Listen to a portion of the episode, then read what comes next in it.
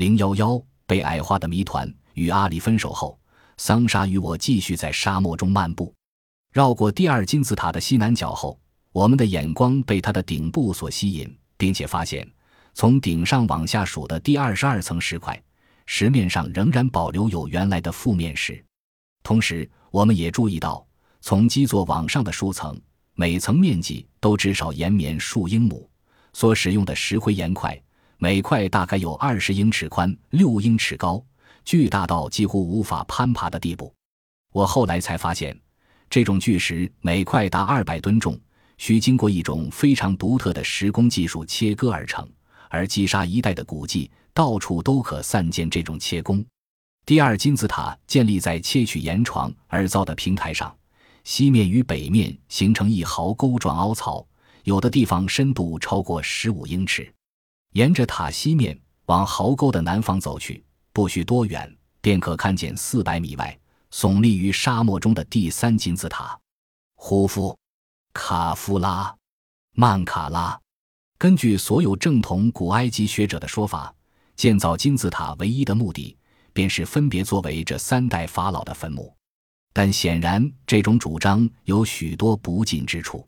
例如，1818年，当欧洲探险家吉奥维尼·贝索尼 （Giovanni Belsoni） 打开卡夫拉金字塔中旷阔的停观室时，发现室内空无一物，不仅没有棺材，房间装饰极为朴素，不见任何饰品，仅有一具嵌在地板内的大理石棺，外表打磨得十分光亮，但内部也是空的，棺盖已被敲成两半，丢弃在棺材附近。这一切应作何解释？对古埃及学者而言，这似乎很容易解释，他们认为在非常早年。或许卡夫拉驾崩后的几百年之内，盗墓者已经进入过庭观间，把包括做成木乃伊的法老王在内的所有物品横扫一空。显然，同样的事也发生在比较小的第三金字塔上。我和桑莎一面思考着这个问题，一面前往这个为祭祀曼卡拉王而建的小金字塔。最先踏入这个金字塔内的欧洲人是一位名叫豪尔维斯 （Howardvis）。的英国上校，他在1837年进入停棺室时，看到的只有空无一物的玄武岩石棺，木棺盖上有人形的浮雕，棺旁残留着少数的骨骸。所有人都理所当然地将那些骨骸视为曼卡拉的遗物。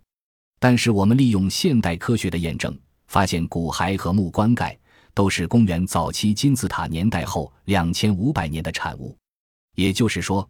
在金字塔时代的许多年后，有人闯入金字塔，并将死者埋葬在那洞穴中，在古埃及历史中相当常见的一种行为。至于那玄武岩的石棺，则可能属于曼卡拉王。这种假设是否属实，现在已无法证实，因为魏斯将石棺从西班牙运送回英国时，船只中途翻覆，石棺也因此沉入海底。既然根据魏斯的记录，石棺被发现是为空的，因此大家再度假设法老的尸体即被盗墓者移走。同样的假设也被用在胡夫的身上。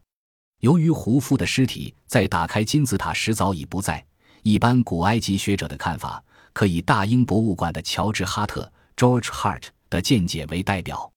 哈特认为，在胡夫被埋葬后的五百年内，盗墓者就已打开了大金字塔。并且窃取了所有陪葬的宝物。根据这种说法，盗墓的年代应该在公元前两千年左右，因为胡夫王驾崩于公元前两千五百二十八年。而且这一方面权威的爱德华兹教授更进一步假设，所有陪葬的宝物可能都是从现在我们称之为王殿 （King Chamber） 中盗走的，而且被安置在王殿西侧的玄武岩石棺，就是以前放置法老遗体的棺材。很可能里面另外还有一个木质的内棺。上面说的都是正统的，而且是主流的学者的意见。这些学者显然毫不怀疑地认定他们的意见就是史实，并在世界各地的大学中广布他们的学说。但是，万一这些意见并非史实的话，怎么办？